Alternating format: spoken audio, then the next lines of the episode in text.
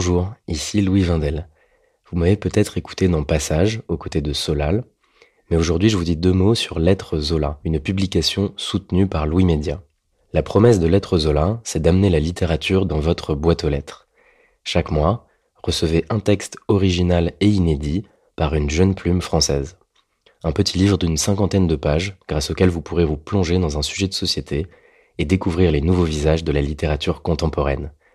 Mathieu Palin, Blandine Rinkel, Arthur Dreyfus, Abigail Assor, François-Henri Désérable et bien d'autres. Vous pouvez vous abonner à partir d'un peu plus de 6 euros sur www.lettrezola.fr. Bonne écoute et bonne lecture. Louis.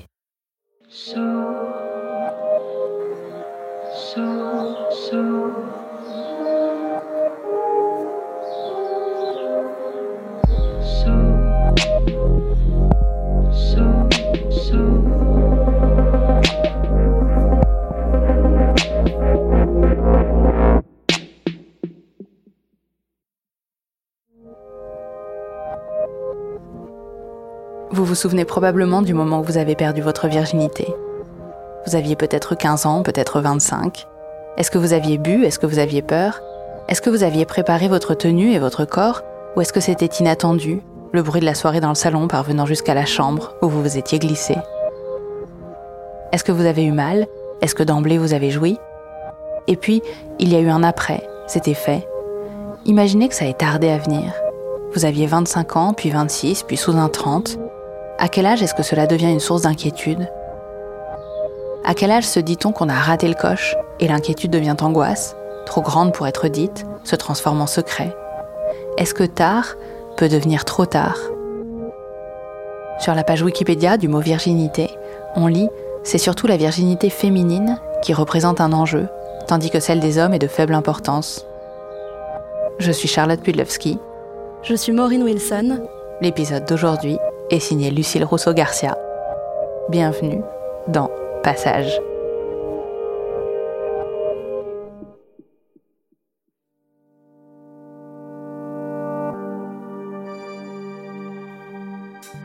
Quand on parle vieille fille ou vieux garçon, on pense à quoi? On pense à, à la bonne sœur euh, qui a de la moustache et qui est habillée comme en 1950.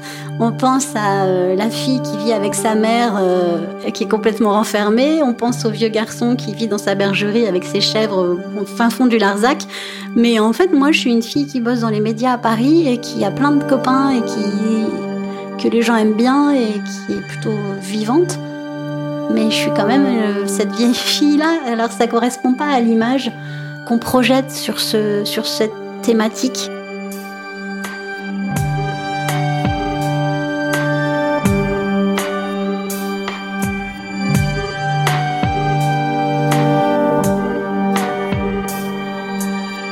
J'ai 19 ans, euh, je suis à l'école de cinéma et sans rien voir venir, euh, lors d'une réunion pour un court métrage, euh, il y a un, un garçon qui s'appelle Fabrice et qui est super chouette avec moi et je vois bien que je vois bien qu'il est super chouette d'une façon euh, dont les autres garçons n'ont pas forcément été super chouettes de cette façon-là avant avec moi. Donc il y a quelque chose d'un peu différent dans sa façon de me parler, dans sa façon de me regarder.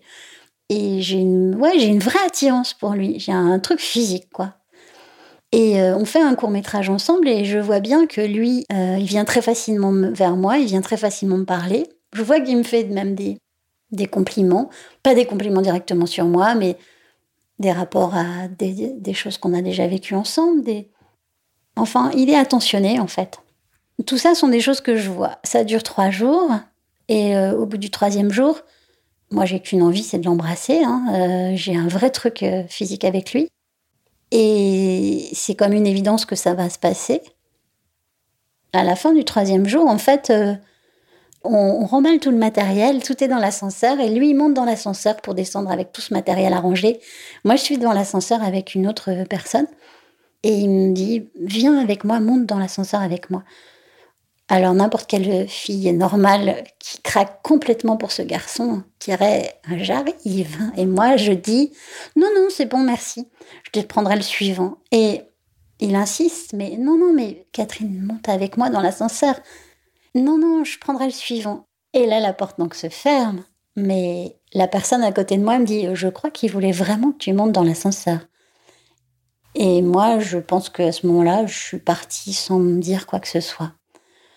Quinze jours après, je suis à ce moment-là chez mes parents et je suis dans ma chambre et là, j'ai comme un, comme une sorte de remontée de réalité et je me dis, waouh, mince, en fait, c'est ça qui s'est passé. Donc j'ai répondu non à ce garçon que j'ai tellement envie de l'embrasser, mais je lui ai dit non. Mais je m'en rends compte 15 jours après, en fait. Et quand je me rends compte, je suis hyper triste et hyper amère. Et puis je me dis, mais je suis vraiment idiote. Enfin, c'est pas possible d'être si idiote. Mais voilà, je me rends compte de ce, de ce ratage trop tard. Parce qu'après, bien sûr, ce garçon, je l'aime toujours beaucoup. Donc j'essaye de me rattraper après. Je l'appelle, je lui donne des rendez-vous, je, à une ou deux soirées, j'essaye de me rapprocher de lui, mais c'est trop tard en fait. Donc c'est un énorme ratage non voulu et qui me fait prendre conscience que faut pas que je demande trop parce que c'est peut-être pas pour moi et ça risque pas d'arriver tout de suite.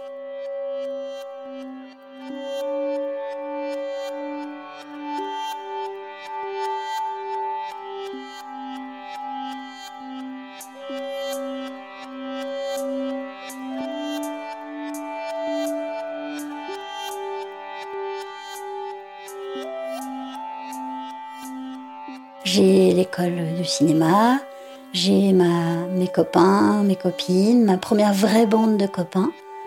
On est quand même presque tout le temps ensemble. Hein. Donc euh, on se connaît quand même très très bien, quoi. Tout le monde autour de moi euh, vit des histoires, euh, a des, copains, des copines, des nuits, des, des, des slows, des danses, des, des frissons, des trucs. Mais c'est vrai que bah, moi j'ai rien à raconter euh, parce que j'ai pas d'histoire euh, d'amour, euh, je raconte pas les envies que je peux avoir, les vues que je peux avoir sur certains garçons. Tout ça, je le garde vachement pour moi. Et donc, elles, elles ont plein de trucs à raconter. elles, elles voient bien que moi, j'ai pas grand chose à raconter, mais elles me pressent pas du tout de questions, en fait. moi, je joue en plus très bien le rôle de poser des questions. Donc, en fait, j'ai pas besoin de raconter parce qu'on me demande pas vraiment.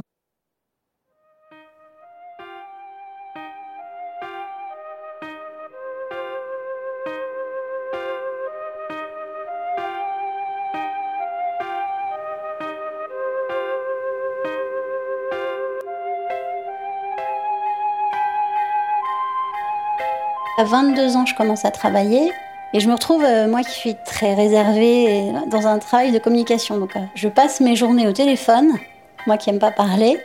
J'ai l'impression, en fait, à ce moment-là, j'ai l'impression de me. Bah, d'apprendre que ma personnalité évolue, en fait, et que je suis beaucoup moins fermée qu'avant, mais de m'ouvrir. Donc, je me sens bien là-dedans. Donc, je continue, euh, en fait, à travailler dans la télévision. Je me fais plein d'amitiés, de copinage. Moi j'ai 30 ans, c'est des gens avec qui on va boire des coups, on va au resto tout le temps, on sort beaucoup. Mais, mais après, après, moi, je, je, raconte jamais rien d'intime sur moi. Euh, bah, ça continue. En fait, le même schéma que j'avais avec mes amis à 20 ans, il continue. Euh, si moi, je parle pas de mes histoires, personne va trop me poser de questions. Donc, je laisse aussi encore beaucoup les gens parler. Et puis, je reste en surface. Et du coup, ben, pour moi, euh, de ne pas en parler, c'est toujours pareil. C'est que quand on n'en parle pas, ça n'existe pas vraiment. C'est vrai qu'au début, on est, on, est, on est nombreux à être célibataires. Et euh, puis c'est vrai que petit à petit, bah, les gens sont en couple, puis les gens ont des enfants. Et il y a une frustration quand même qui s'installe un peu. Et c'est cette frustration qui grossit quand même d'année en année.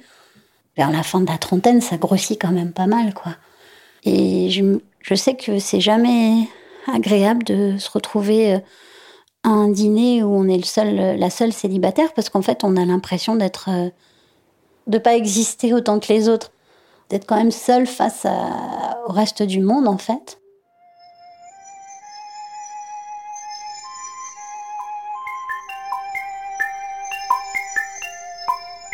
Là, j'ai 40 ans. Les matins, euh, ils se ressemblent. Les matins, c'est il faut aller au travail euh, jusqu'au soir.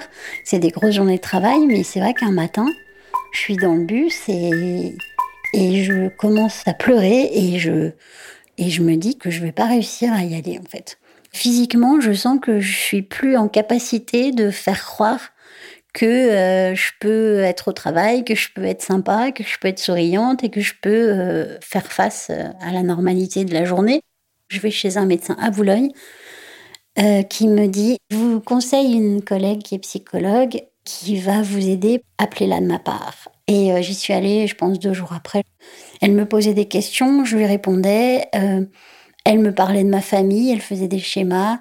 Et en fait, en trois mois, avec elle, j'ai quand même l'impression de d'avancer et de pas me laisser euh, dans ce creux en fait parce que je sens quand même que j'ai atteint un peu un, un creux et que ça va pas aussi bien qu'avant quoi.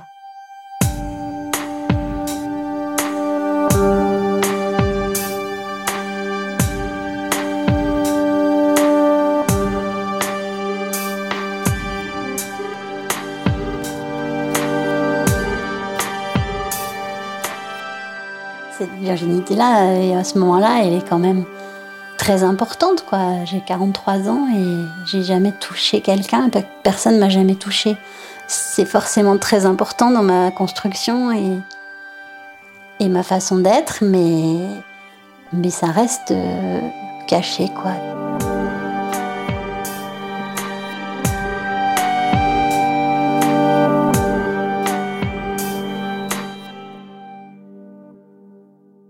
Je pense que grâce à ce travail-là, ce que ça a débloqué, c'est quand même que je me suis rapprochée d'amis que j'avais déjà, mais qui ont été euh, beaucoup plus importants qu'avant. Mes trois grands amis que je découvre, euh, je redécouvre à ce moment-là, c'est Clémentine qui est, qui est là depuis l'école, depuis, que j'ai 18 ans. Il y, a, il y a aussi Raphaël, qui est euh, une amie que j'ai rencontrée il y a très très longtemps au travail. Et puis il y a Cyril, qui est un garçon aussi que j'ai rencontré par le biais du travail, mais c'est le travail que je fais avec euh, la psy, que je fais sur moi, et puis ce ras-le-bol que je ressens et que j'ai ressenti le jour de la crise. Et ben c'est tout ce travail-là que je mets en route qui m'amène à rencontrer mes amis en fait et à pouvoir vivre des choses avec eux. Et là, je comprends. J'expérimente ce qu'est le lien, quoi. Pas le lien physique encore, mais au moins le lien euh, affectif avec quelqu'un. Par exemple, avec Cyril, on passe des journées ensemble à travailler et on discute de tout et de rien, du travail et d'autres choses. Et je, lui dis que j'ai jamais embrassé un garçon. Et en fait, euh, il est surpris. Il me dit, mais pas quelqu'un comme toi quand même. Euh, pas toi. Toi, t'es es quand même... Mais toi, t'es toi, es fantastique. Tu, toi, t'as déjà ah bon Ça fait plaisir parce que je, suis contente d'entendre qu'il me trouve chouette. Donc euh, je sais que euh, je parle à Raphaël, je parle à Clémentine. De ça, j'en ai jamais parlé avec elle. Mais à ce moment-là, je vais pouvoir l'évoquer. Mais c'est pas calculé en fait. Là, euh, je suis bien parce que parce que en fait, j'ai pas de cachotterie, de choses à cacher, j'ai pas de personnage à me créer. je peux être moi-même en fait.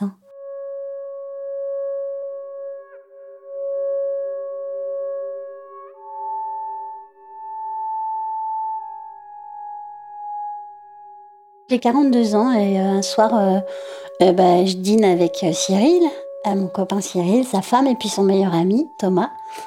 Thomas, c'est vraiment quelqu'un que j'aime énormément, mais je les vois toujours seul parce qu'il est marié. Mais je vois pas sa femme, mais je sais que c'est compliqué entre eux en ce moment.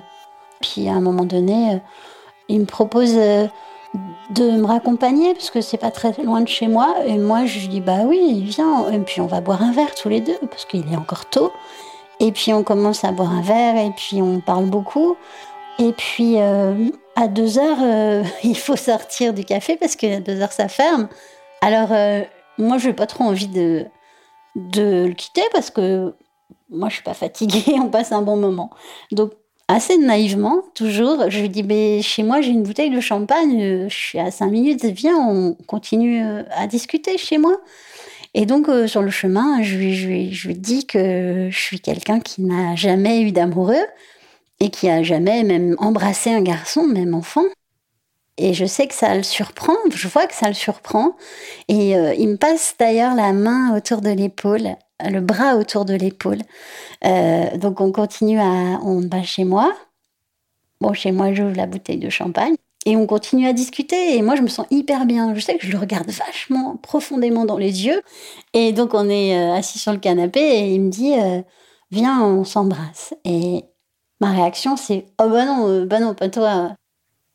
Bah en fait si moi j'adore ce garçon. Enfin je veux dire c'est un peu le garçon de mes rêves Thomas. C'est pas du tout la réponse que je voudrais si je raisonnais lui faire quoi. Mais la chance que j'ai, c'est que ce garçon-là, eh ben, il y revient. Et euh, il me dit une deuxième fois, mais si, viens, on s'embrasse. Et en fait, euh, je me suis laissée me faire embrasser.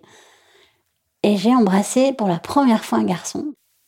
Ce qui est marrant, c'est que c'est très agréable, pas du tout compliqué, très naturel, mais je suis quand même rattrapée par mes démons parce que ça s'arrête tout de suite. Et à peine le baiser s'arrête, je reprends ma, mon blabla, ma discussion comme si de rien n'était.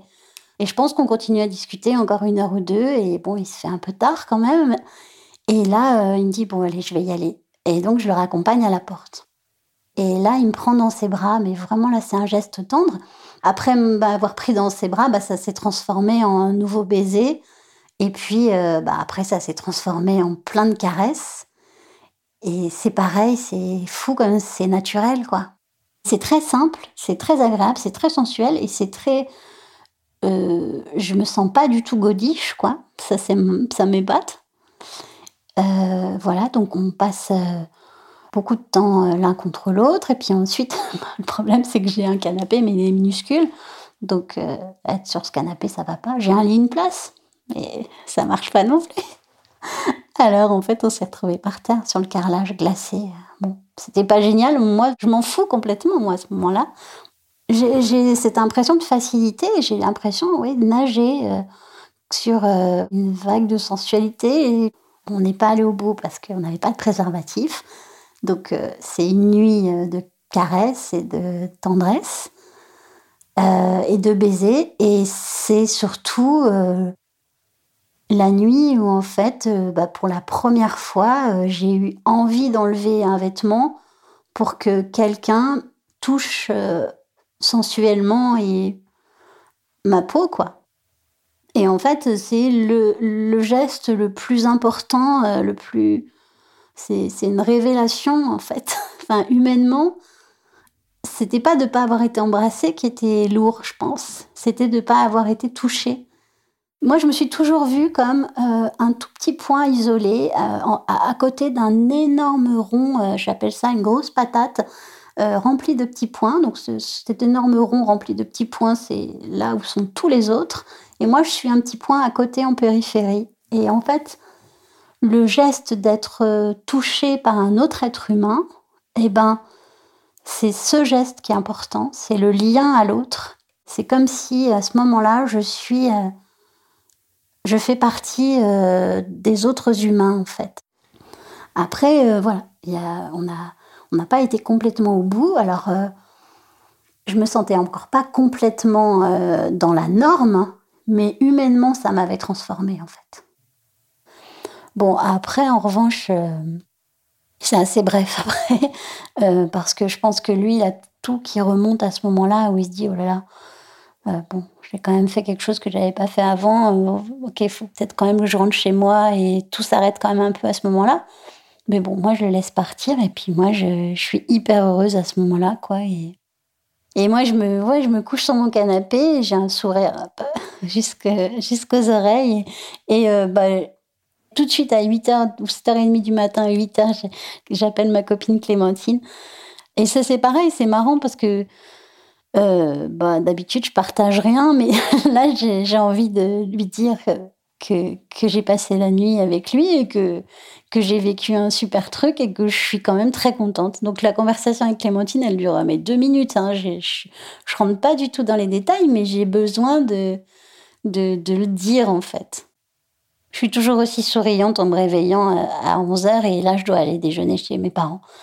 En allant déjeuner chez mes parents, euh, je m'arrête au café et pour la première fois de ma vie, je me fais draguer ce matin-là. C'est comme si, en fait, euh, ça.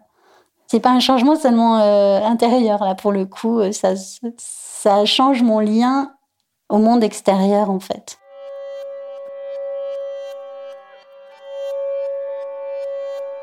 Le, problème, c'est que moi, j'ai besoin ouais, d'en parler avec lui, même si je savais que c'était pas simple. C'est vraiment pas simple en fait. Donc, j'arrive pas à le joindre, j'arrive pas à reprendre un café avec lui, j'arrive pas à discuter avec lui. Donc, en fait, on ne s'est pas revu avec euh, Thomas pendant euh, deux ans et demi, trois ans. De pas pouvoir en reparler avec lui, de pas reparler de ça, repartager ça, euh, ça m'a. C'est comme si il y avait encore une négation de quelque chose. Là, c'était arrivé, mais on me le refusait encore. Ça m'empêche d'être sereine euh, et de prendre ça comme une véritable avancée.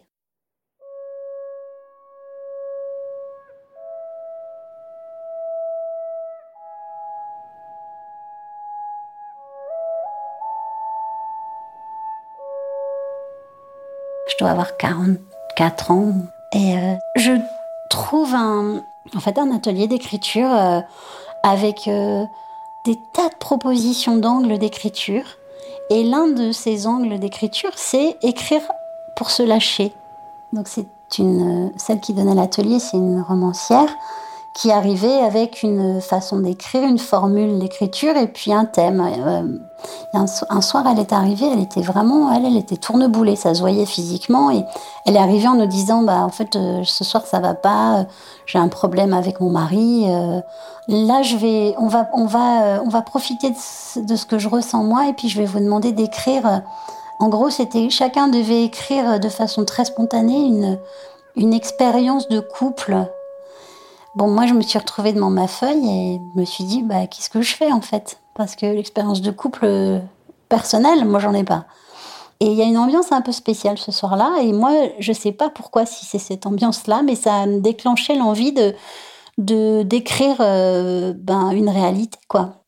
Alors j'ai pris le thème d'une plante, donc j'ai été une plante élevée sans lumière en fait, comme euh, comme une personne élevée sans alors pas sans amour, j'ai eu l'amour maternel familiale, euh, euh, tout ce que j'ai eu euh, amical, mais d'être aimé sans toucher la lumière, sans être touché. Donc j'ai écrit ça, et mais voilà, après, en atelier d'écriture, on écrit, mais ce qui est assez fort, c'est qu'on lit ensuite aux autres. Et en fait, ça touche beaucoup les autres. C'est un moment important, en fait, pour moi. Je m'en rends compte parce que je suis, je suis très émue et je, je tremble un peu, en fait, à ce moment-là quand euh, je le lis. Euh, c'est un peu la fin d'un mensonge, comme euh, si je mettais fin au, à ce mensonge que moi-même je m'imposais en fait. Quelque chose que j'ai mis de côté pendant tellement d'années, quoi.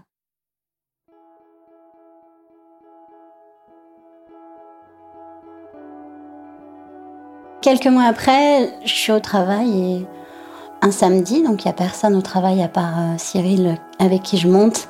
Sauf que, en fait, très très vite, euh, je me, je m'écroule comme jamais je me suis écroulée.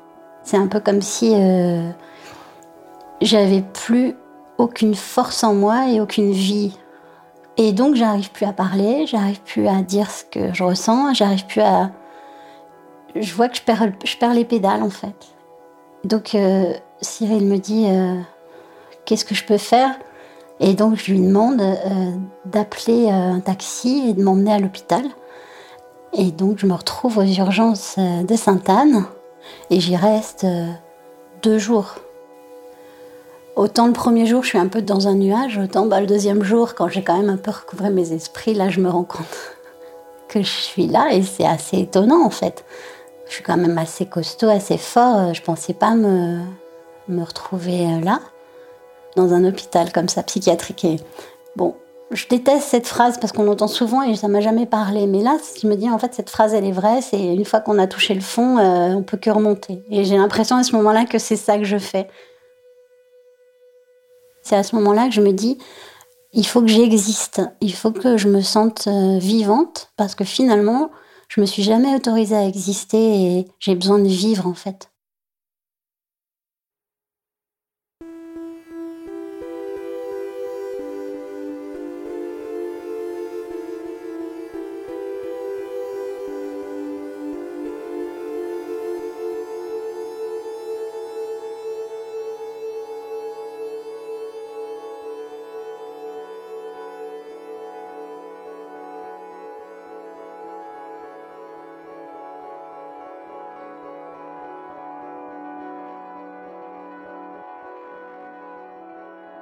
Quand avec ma psy j'avance un petit peu, ben, elle me donne ce défi-là, en fait, d'aller, de m'inscrire sur un site de rencontre et puis de, d'aller à des rendez-vous. Et euh, pourquoi pas essayer C'est pas du tout dans l'idée que ça va marcher. J'y crois pas trop, mais je me dis, euh, continuons à avancer et à tenter des trucs. Ça coûte rien.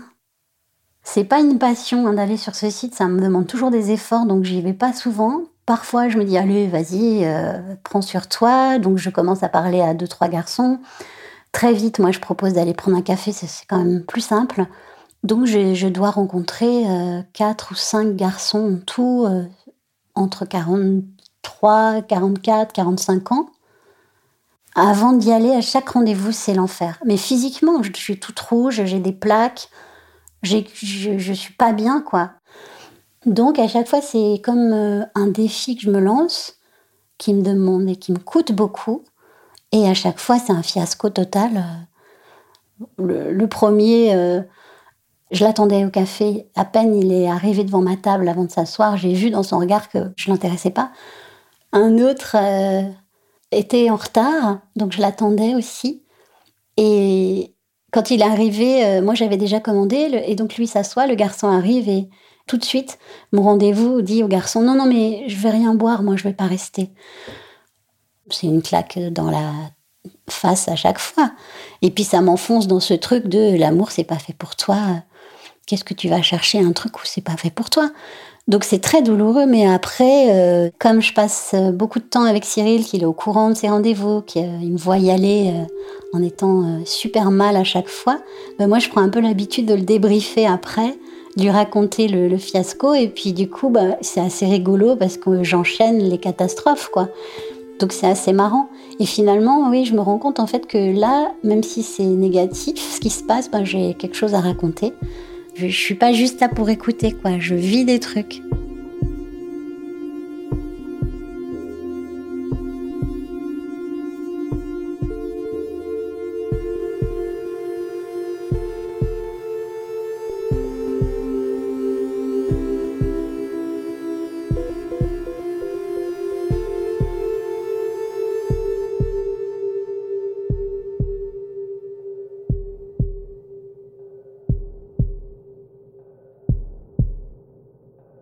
Février 2020, euh, six mois après Sainte-Anne, ça faisait longtemps que j'étais pas allée euh, sur euh, le site internet comme un exercice à chaque fois. Je me dis, allez, là ce soir t'as rien à faire, continue cet exercice que tu as un petit peu lâché et je retourne sur le site. Donc je regarde des photos et je tombe sur les photos d'un garçon, Olivier, c'est deux photos qui sont comme un selfie un peu en gros plan qu'il a dû prendre un jour au travail où il s'ennuyait. Et tout de suite, je me dis, oh là là, j'adore sa tête. Donc je lui écris et on s'envoie deux, trois messages euh, le lendemain, mais très très rapidement. Et bien sûr, comme à chaque fois, je me dis, bon, euh, là, il faut boire un café, ça sert à rien de discuter. Et donc je lui écris, bah, allez, euh, on, va arrêter de parler virtuellement, il faut qu'on se voit. Donc lui, il est très content et il me dit bah oui, bien sûr, on se voit alors, on se voit samedi.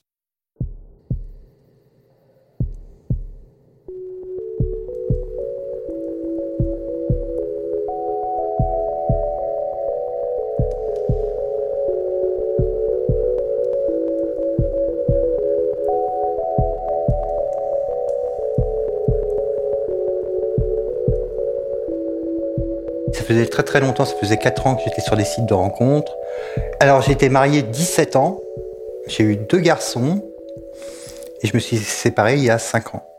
J'étais très content d'avoir euh, ces enfants. On était un, couple de parents, pas un couple d'amoureux.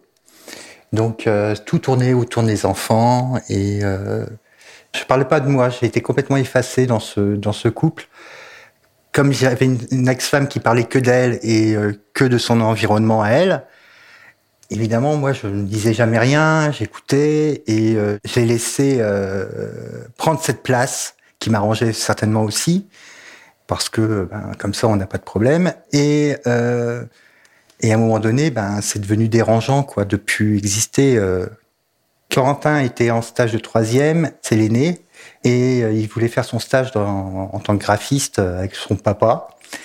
Et euh, on est allé un jour dans une rédaction. Et en sortant de cette rédaction, on rentre dans la voiture et puis je lui dis bah alors t'es content? T'as vu C'est un grand magazine, c'est un grand féminin. Euh, il me dit mais oui papa, je suis super content, mais en fait je te connais pas. Et ça, ça m'a fait vraiment bizarre de, de, de de passer à côté de mes enfants et de pas pouvoir raconter à la maison ce que c'était et ce, que j'étais vraiment. Début 2020, donc euh, je vaquais à cette occupation qui était mes, sites de rencontres. Donc euh, j'envoyais souvent le même texte euh, à toutes les filles qui matchaient sur le site. Et donc tu t'attends que ça réagisse, etc. Puis Catherine réagit, on commence à s'écrire. Et puis on s'envoie deux, trois messages, et puis on se fixe un rendez-vous quelques jours plus tard. Et donc j'arrive en bas de chez lui, on avait rendez-vous en terrasse en bas de chez lui, dans le dixième, et euh, je le vois. C'est pas du tout un coup de foudre à me dire oh là là, lui, il y a de l'enjeu, euh, lui, il me plaît. Non, c'est juste très sympa, c'est juste très facile. Et puis on discute euh, de tout, de rien, d'art, de bouquins, ce qu'elle fait, ce qu'elle a envie dans la vie. Elle parle d'elle et moi je parle de moi beaucoup aussi. Je comprends qu'il a beaucoup de rendez-vous, je comprends qu'il il peut certainement coucher très facilement à droite à gauche. Ben, moi, je suis vierge, quoi. Donc, euh, je me dis, ce garçon et moi, on n'a quand même pas grand-chose en commun. Euh, il est trop éloigné de moi. Et puis elle me dit, euh, elle me dit, je m'en vais, j'ai un autre rendez-vous cet après-midi chez des amis ou je sais pas où. Et alors, cette journée-là, du coup, en fait, j'y pense pas trop. Je vais au cinéma, je me souviens de ça. Et je sors du cinéma vers 5 heures et, j'ai un message de lui, en fait. Tu lui envoies un message dans le sens que euh, j'avais envie de la revoir Bah c'est pour moi une grosse nouveauté parce que personne m'a jamais euh, fait ce, ce retour. C'est nouveau pour moi, en fait, ce genre de texto. Donc, ça me rassure beaucoup. Ça me fait du bien. Et je me dis, ah, ce garçon, il est chouette, il est gentil, il est charmant. Et ben en fait, lui, je vais pouvoir l'embrasser. Je l'invite en fait à, reboire un verre avec. Enfin voilà, trois fois je crois, je lui lance l'invitation. On boit un verre, on boit un verre. Et puis à chaque fois, il me plante. Donc plusieurs jours après, elle me propose des choses. Et à ce moment-là, je devais certainement euh, avoir des problèmes. Euh, je devais avoir du Airbnb ou je devais voir les enfants quelque chose comme ça. Donc j'ai été obligé d'annuler plusieurs fois des verres. Euh, c'était pas l'envie de pas aller la voir, c'était vraiment que je pouvais pas aller voir parce que généralement je dis toujours oui à des rendez-vous. Alors au bout de trois fois, je me dis bon, écoute, euh, j'ai compris, tant pis, ça sera pas lui, c'est bête parce que lui, je me sentais de l'embrasser, c'est dommage. Mais je lâche un peu l'affaire. On est en mars 2020 et là c'est le confinement. Euh, le monde s'arrête et à ce moment-là, je crois que c'est le lendemain ou deux jours après le début du confinement. Je reçois un texto de ce garçon que j'ai pas vu, j'ai vu une seule fois il y a un mois et depuis pas de nouvelles vraiment. Et ce garçon me dit euh, comment tu vas? Est-ce que tout va bien pour toi? C'est une période difficile. J'espère que tout va bien pour toi. Et, en fait, on s'appelle ce jour-là, on commence à parler, puis on s'appelle le lendemain. On commence à prendre l'habitude de s'appeler beaucoup. Au début, on communique une fois par, euh, par jour. Euh, puis deux fois par jour, et puis, euh, puis on passe des heures en Skype, euh, à papoter, à raconter des bêtises. Puis il y a un jeu de séduction qui se met en place à ce moment-là, donc euh, c'est rigolo. Le deuxième coup de fil, donc peut-être le deuxième jour, lui tout à coup me dit bon moi je te parle beaucoup de moi, mais toi parle-moi un peu de toi. Et en fait je me dis à ce moment-là bon il va falloir que je lui dise en fait mon gros truc. Il faut il faut qu'il sache quoi. Et je, lui dis, euh, bah moi ce que je peux te dire c'est que j'ai jamais eu d'amoureux en fait. Je suis complètement euh, complètement vierge. J'ai juste passé une nuit avec un garçon il y a 2-3 ans, mais mais euh, je j'ai jamais eu d'amoureux. Je me suis dit, c'est encore ça, c'est encore un truc nouveau qui m'est pas arrivé dans les sites de rencontres. La Vierge de 46 ans. Et je me pose mille questions. Je me dis, c'est quand même euh, à 46 ans, il y a un truc, il y a un loup quelque part. Euh, et j'ai pas du tout le sentiment d'avoir une, une, vieille fille euh, qui, qui, vivait dans sa grotte. mais c'est complètement déstabilisant parce que ça rentre pas dans les codes. Après, nos discussions, elles sont pas que là-dessus, elles sont surtout. Donc, en fait, on passe à autre chose aussi très vite. On n'en parle pas des heures, hein. mais au moins, il sait à qui il a affaire. Ça, c'est important pour moi. Sinon, c'est, sinon, ça veut rien dire. C'est pas une vraie relation. Sinon. Le, Skype, ça nous permet de dire plein de choses tout en étant en sécurité dans son cocon euh, personnel. Puisqu'on est dans un cocon qui est le sien, on peut dire encore plus de choses et on peut aller beaucoup plus loin sans que ça porte à conséquence. Et vraiment dans ma tête, c'est de me dire, c'est fou parce que le monde s'arrête et moi j'avance, en fait. C'est vraiment cette impression à ce moment-là qu'il se passe un truc euh, pour moi, euh, alors que on est supposé tous être cloîtrés chez soi, à plus pouvoir avoir aucun lien avec le monde. Et c'est à ce moment-là que moi je me lie avec quelqu'un, quoi. Ça nous permet à nous deux de nous connaître euh, sans avoir cette obligation physique, en fait, qui moi certainement me, me bloque depuis toujours. Un soir, je sens que ouais, on se dit qu'on a envie l'un de l'autre, quoi. Et, euh, et, lui, il me dit, euh, je vais prendre ma douche. Et moi, je lui dis, ben, j'ai envie d'être avec toi. Alors, il prend son téléphone et, et, là, il amène son téléphone dans, dans, sa salle de bain. Je me suis foutu à poil et puis j'ai pris ma douche et puis euh, et c'était un moment rigolo, c'était un moment d'intimité pour lui montrer qu'il n'y avait pas de soucis, qu'il y avait qu'il n'y avait pas de problème, que c'était ça sera simple.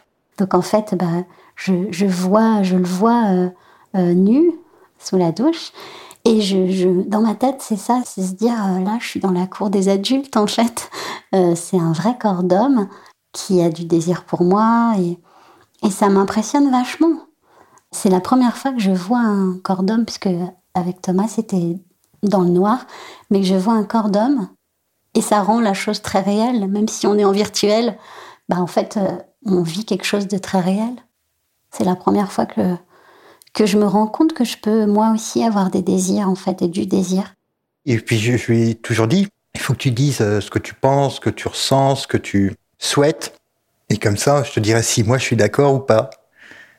Mais au moins qu'on sache où tu veux aller et où moi je veux aller. Et ben c'est moi qui vais dire, euh, écoute, euh, on va, on va prendre le risque de, de traverser Paris et, de, se rencontrer. Moi j'ai envie de venir chez toi en fait. Et moi j'ai envie de, j'ai envie qu'on passe un moment ensemble et j'ai envie de toi, quoi.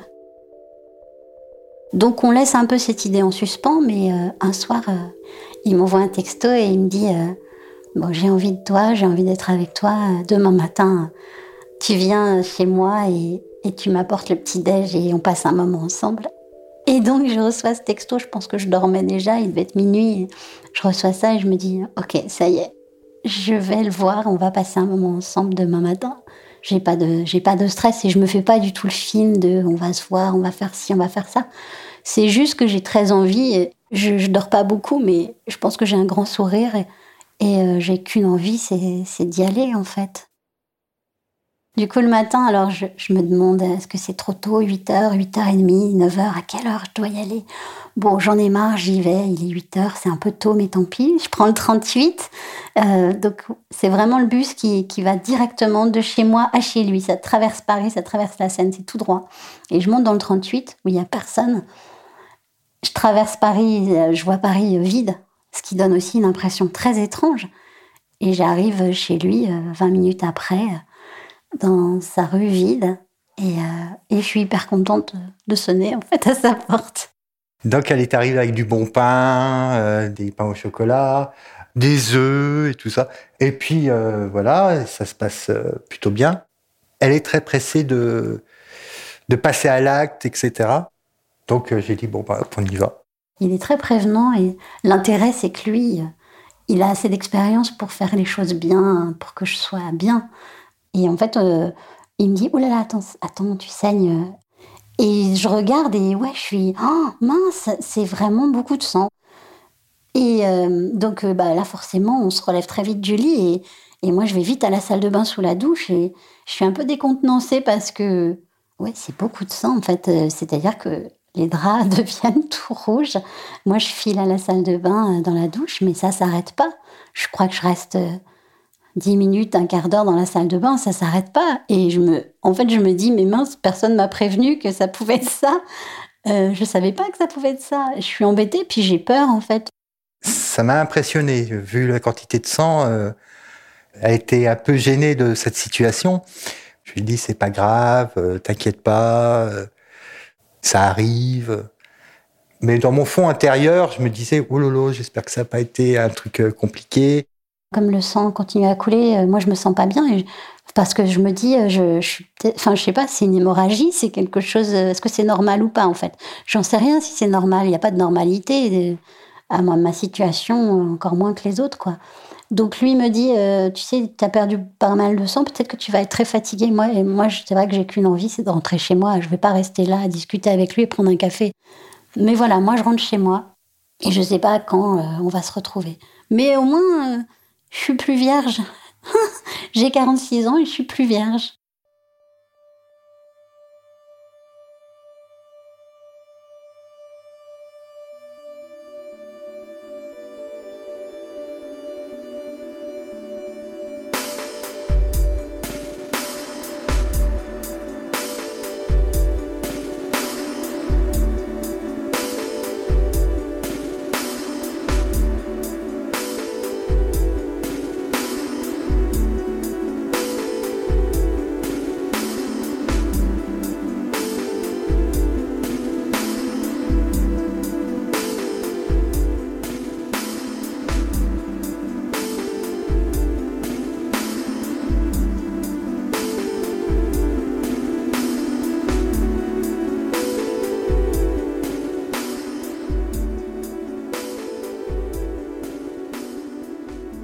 En fait, après le confinement, euh, Olivier a des, soucis aussi avec son entreprise, tout ça. Donc, en fait, il se trouve qu'il est obligé de repartir, euh, enfin, de partir de Paris. Donc, on se revoit pas vraiment souvent. Et euh, les vrais, on sait qu'au mois d'août, il va pouvoir venir une semaine entièrement à Paris. Et ce sera notre première semaine vraiment ensemble. On s'entend super bien, on commence à, à tisser vraiment des liens. Et donc, tout roule jusque-là. C'est la semaine de la canicule. On est à Paris dans son petit appartement. Il fait une chaleur affreuse. Et puis, euh, le cinquième jour, en fait, euh, la météo dit que enfin la canicule va s'arrêter. Euh, mais nous, on se dit, bon, peut-être qu'il fait un peu meilleur, on va peut-être aller se balader quand même sur le canal Saint-Martin. Et donc, vers deux heures, on a marché une bonne heure, même pas. On rentre à la maison. Et, et en fait, on, se déshabille et on se dit on va faire une sieste. Et euh, on s'embrasse et je le vois perdre connaissance. Très vite, alors je cherche le portable pour appeler les secours. Et la personne me dit euh, Est-ce qu'il respire? Et je vois qu'Olivier, là, à ce moment-là, il est un peu violet et il respire pas. Alors je lui dis Non, il respire pas. Ok, et eh ben, il va falloir le masser. Je me mets à côté de lui et en fait, je commence illico le massage sans me poser de questions je masse, je masse, je masse, je masse, je masse. Pendant un quart d'heure, je masse. Je suis à la fois hyper euh, assidue et concentrée sur ce que je fais et à la fois euh, je crie à Olivier, mais Olivier, réveille-toi, réveille-toi et je pleure. À ce moment-là, j'entends euh, frapper à la porte et je vois arriver des pompiers. À un moment, j'entends dans l'appartement un bip et je comprends en fait que le cœur est revenu donc je vais dans la pièce et je dis c'est bon, il est revenu et quelqu'un me dit oui, le cœur marche, euh, le cœur fonctionne, mais très faiblement. Euh, mais par contre, euh, on l'a intubé parce qu'il respire pas. Je les vois enlever le corps, le porter et ils l'emmènent à l'hôpital. Le lendemain, je vais le voir, bien sûr, le matin, l'après-midi, je, vais le voir. Il est, il est en réanimation, il est dans un coma, ils ont baissé sa température.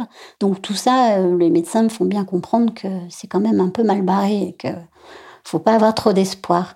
Et je passe euh, donc euh, une heure le matin et une heure l'après-midi avec lui, à lui parler et à pas savoir ce qui va en être dans les heures à venir. Le lendemain, je retourne le voir à l'hôpital, bien sûr, le matin, j'arrive. Mais là, surprise, dans la même chambre, avec les mêmes fils, les mêmes bips, et eh ben, je vois Olivier qui a les yeux ouverts. Il me regarde et il commence à avoir des larmes qui coulent. Et je lui dis, mais qu'est-ce que c'est que ça? Mais t'as les yeux ouverts, mais c'est dingue Et un des internes passe à ce moment-là, je lui dis, vous avez vu, c'est fou quand même. Il a les yeux ouverts, ça y est, il est revenu. Et l'interne me dit, euh, oui, alors attention, ça peut être aussi des gestes réflexes et moi, je dis au monsieur, mais non, regardez, il me répond. Parce que moi, quand je parle à Olivier, ben, en fait, je vois bien dans ses yeux qu'il me parle. Donc, euh, je dis à l'interne, non, non, je vous assure, il est vraiment là, regardez. Et effectivement, l'interne, je crois, à ce moment-là, se rend compte que il est pleinement revenu. Euh, il est, alors, il n'est pas tiré d'affaire parce que il peut toujours pas parler, il est toujours, euh, il peut pas respirer seul. Et puis, on sait toujours pas quelles sont les conséquences. Est-ce que son cerveau était touché? Est-ce que, en tout cas, il est avec moi, il est là. Ça, il est là et ça, c'est assez miraculeux en fait. Deux jours après, quand on commence à lui enlever petit à petit les tuyaux, les fils, les médecins n'en reviennent pas qu'il soit revenu. On lui dit même, vous savez, euh, au-delà de 30 minutes d'arrêt cardiaque, il n'y a que 5% des gens qui reviennent. Et dans quel état? Vous, il n'y a aucune séquelle. Donc déjà, c'est magique. Et puis moi, chaque fois que je suis là, il y a toujours un, infirmier ou quelqu'un qui passe et qui me dit Ah, vous êtes l'ami, c'est vous qui lui avez sauvé la vie. Et là, je réalise en fait que ce garçon, qui est mon premier amoureux, je viens de le faire revenir à la vie. Je lui ai sauvé la vie. Bon, ça, c'est assez dingue, quoi, en fait. Catherine vient tous les jours euh, à l'hôpital. Elle est très, très présente. Et là, on se rend compte que, euh, que je m'étais pas trompé sur le premier épisode. La personne qui t'aime vraiment est là vraiment pour toi. Quand tu es dans la, bah, au fond de ton lit ou dans une chambre d'hôpital. Et ça renforce euh, une intimité, ça renforce une, euh, une confiance, ça renforce euh, tellement de choses. Et ça se réveille comme une évidence. Depuis cette semaine d'août, on ne s'est pas quitté en fait. Bah, le fait d'avoir vécu ça avec lui, d'avoir eu cette expérience si forte, fait que ça a accéléré les choses. C'est vrai que jusque-là, toutes les personnes que j'ai eues je me voyais pas me retrouver dans un, couple euh, traditionnel.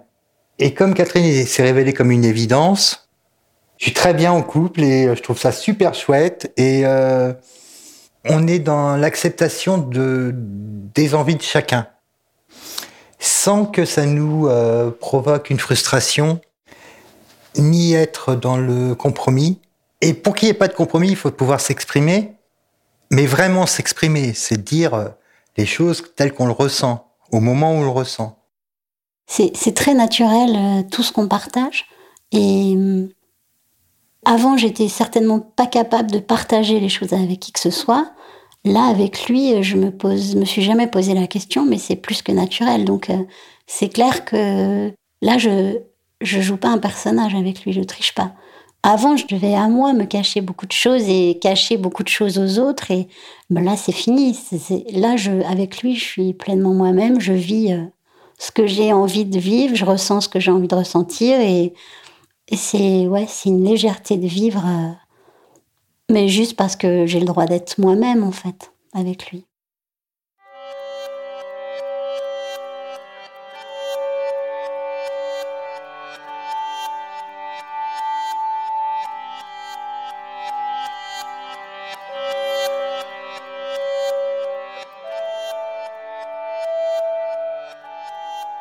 Donc c'était pas tellement le fait euh, d'être vierge qui, pouvait me poser problème, mais en fait, euh, ce qui me pesait autant, c'était le fait de pas vivre pleinement qui j'étais, de pas l'assumer certainement pleinement, et puis de pas m'autoriser à être ce que j'étais vraiment, et à faire croire en fait. Je faisais croire, mais à force de faire croire, je savais pas qui j'étais, et je savais pas ce que j'étais vraiment.